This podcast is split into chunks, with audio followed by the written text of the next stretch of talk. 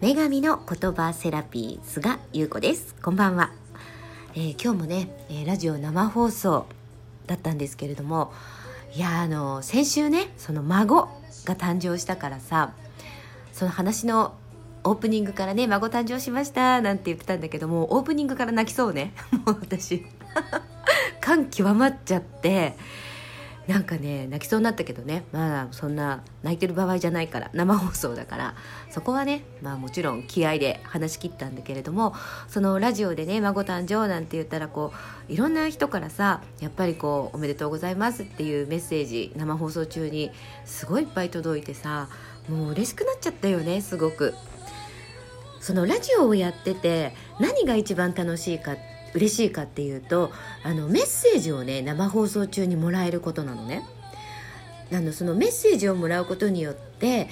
目には見えてないんだけれどもその電波を通じて一緒に会話をしながらその番組を作っているっていう感じになる。あれがやっぱりたまらないね。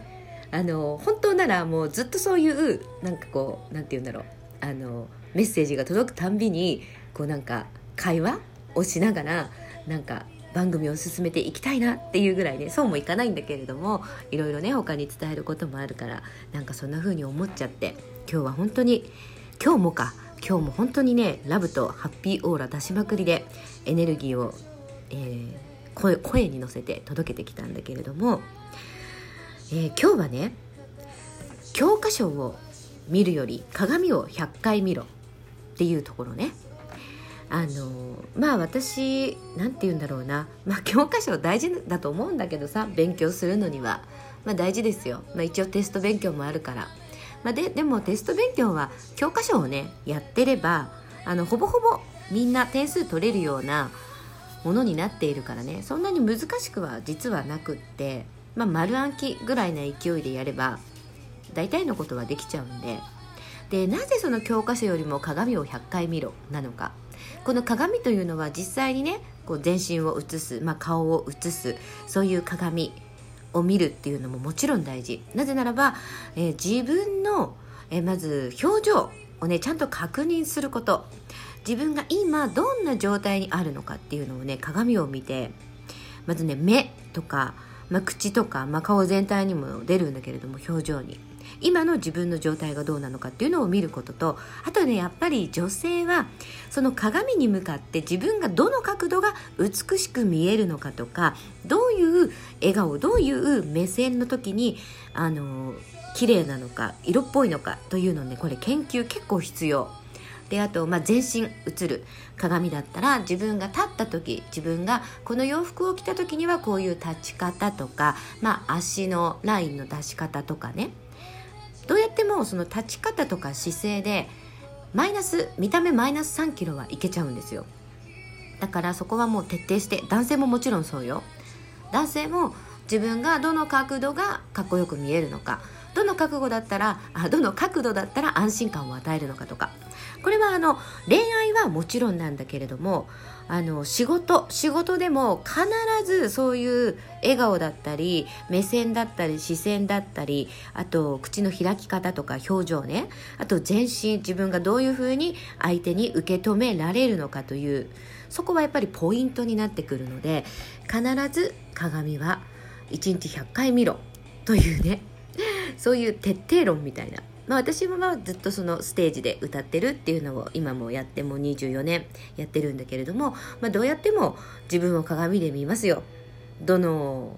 ポーズが一番美しく見えるのか足が綺麗に見えるのか実際にね、まあ、あの振り付けとかでも踊ったり歌ったりするからその振り付けをやる時にどういう風にやったら綺麗に見えるのか指先はどうなのかとかもうめちゃくちゃチェックするもう超ナルシスト。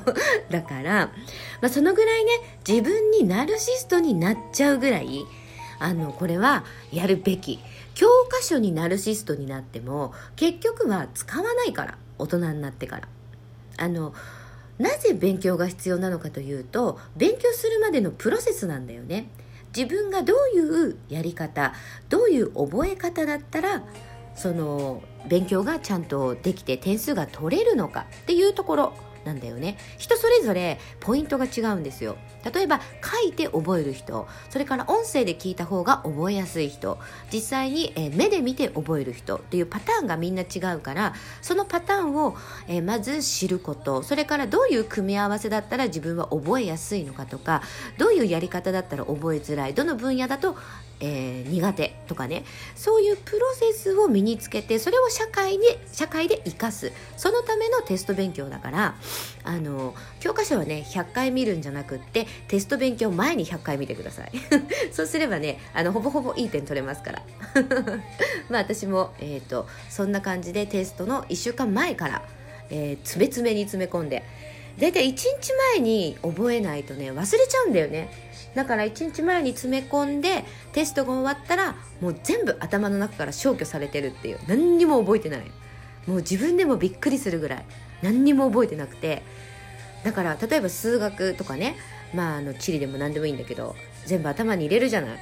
そうするとまあほぼほぼいい点取れます。でももう翌日例えばじゃあ、えー、古典に現代文にとか歴史にっていうテストがあるとしたらもう昨日までのテストの内容はもう全て忘れてる。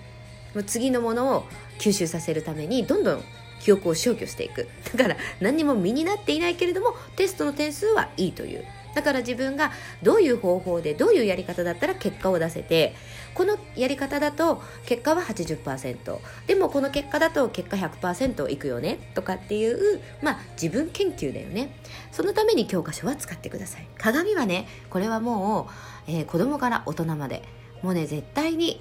毎日100回見る。その鏡を見ることで自分と向き合って自分の内側も見る。っていうことなんですね。自分の今の感情はどうなのか。今の自分はどういう感覚なのか。これをね見るためにもね鏡を見るってすごく大事。あの仕事してるとさどうしても自分の調子が悪いとかなんか今全力投球できないんだけどってこうメンタル的に落ちる時も誰でもあるじゃない。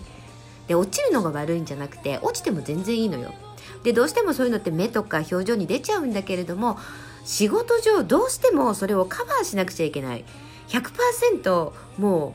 う落ち込んでます。オーラを出すわけにいかないからせめてそれをあの8割まで隠そう5割まで隠そうというためには自分の表情自分の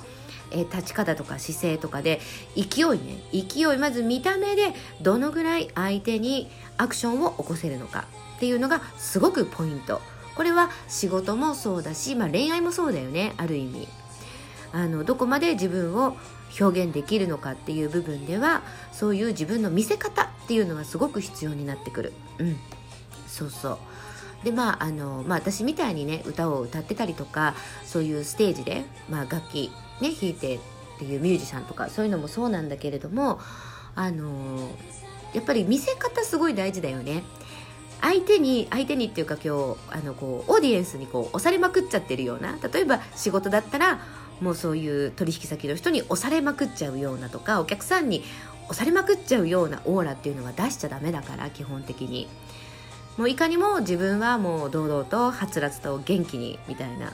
あ、商品売るにしても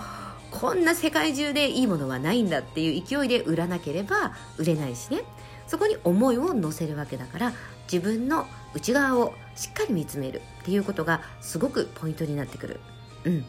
あのでやっぱりねこの声声にもねどうしても感情が乗っちゃうからこの声に感情を乗せるためには表情ってすごく大事なんですよ。あの笑顔で喋らないと声もなんだろうね感情が乗らない。こうね艶がないんだよね声に。どうしてもこうなんかこう落ち込んだりとか体調悪い時とかって声のトーンが落ちるじゃない。だけれどもそこ頑張ってせめて表情だけでも作るとかね。